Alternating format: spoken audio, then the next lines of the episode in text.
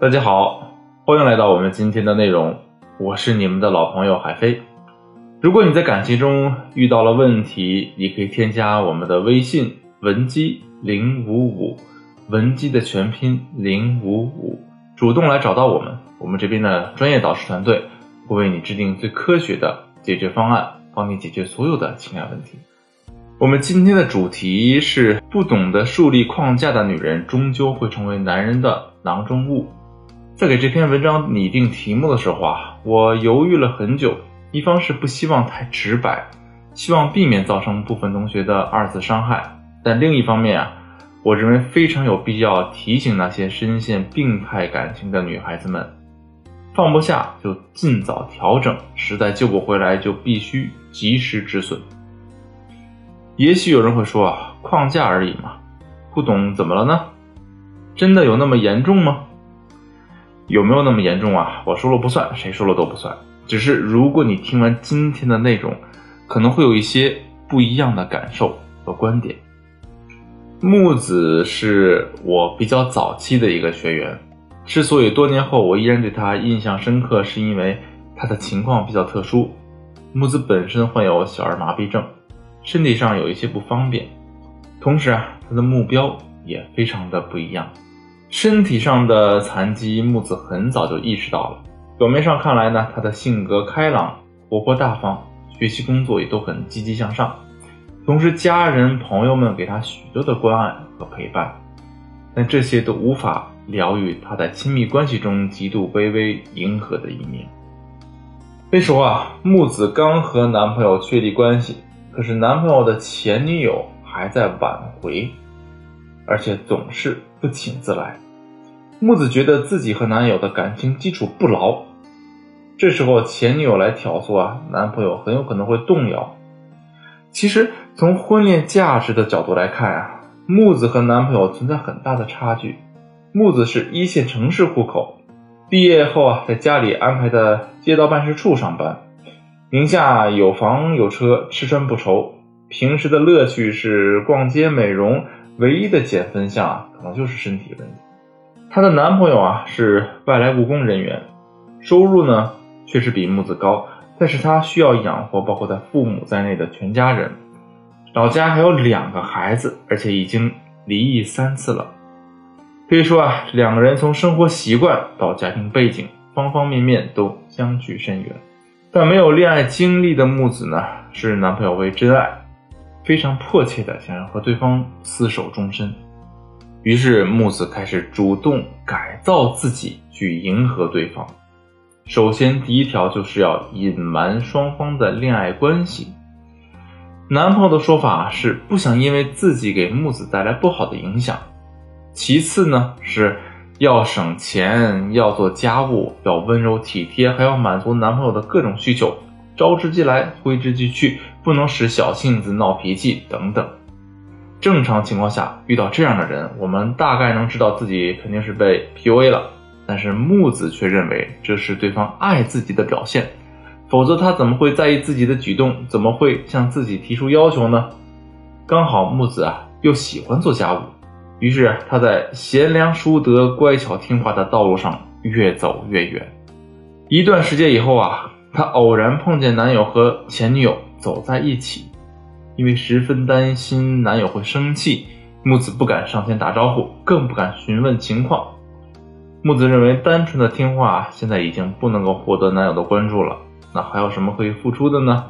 礼物已经送了许多，总不能直接送钱吧？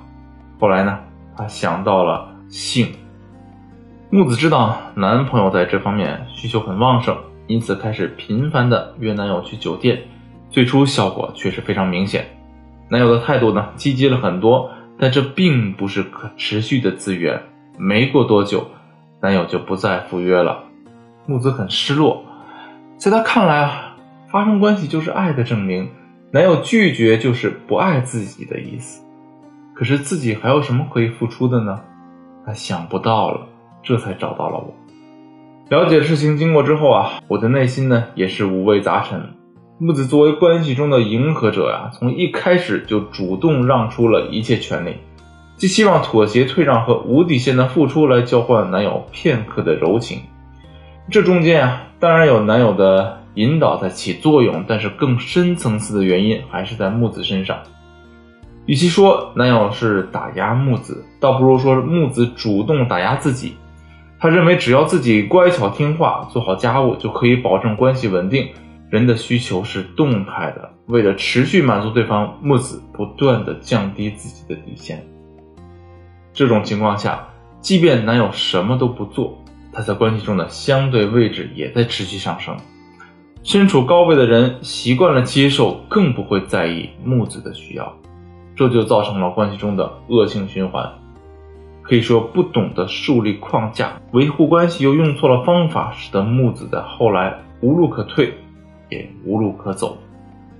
这个案例呢比较极端，生活中更为常见的案例是渐进式的妥协，比如对方刚开始介意你和太多异性接触，你觉得有道理，听了，接下来对方就会要求你不要和男同事。男同学接触，你觉得这也无可厚非，你也答应了。再后来，对方会要求你进一步缩小社交圈，最终连同性朋友都不能交往，你的世界就只剩下了对方一个中心。这同样是不懂得保护自我框架引发的问题。关于怎么在关系初期建立框架，以及怎么在相处过程中保持框架，前两期内容呢，我都已经讲到了。忘记的话可以重新回顾一遍。这里要介绍的一个新的知识点，那就是放弃你引以为傲的特质。比如前面案例里的木子，他就需要改掉自己贤良淑德和乖巧听话。为什么呢？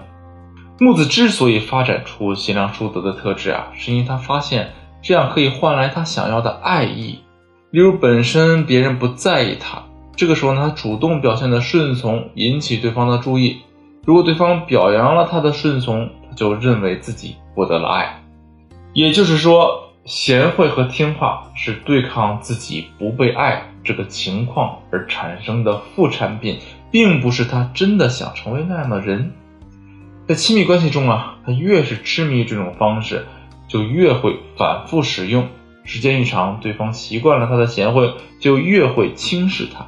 并且每当他贤惠一次，他的潜意识就会提醒自己：你不会被爱。这就像太阳下的影子，天上的太阳越是灿烂，地上的影子就越黑暗。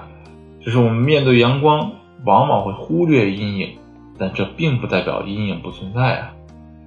另一方面，我们往往会陷入这样的骗局：他说喜欢天真的你，于是呢，你在他面前尽全力表现着自己的天真。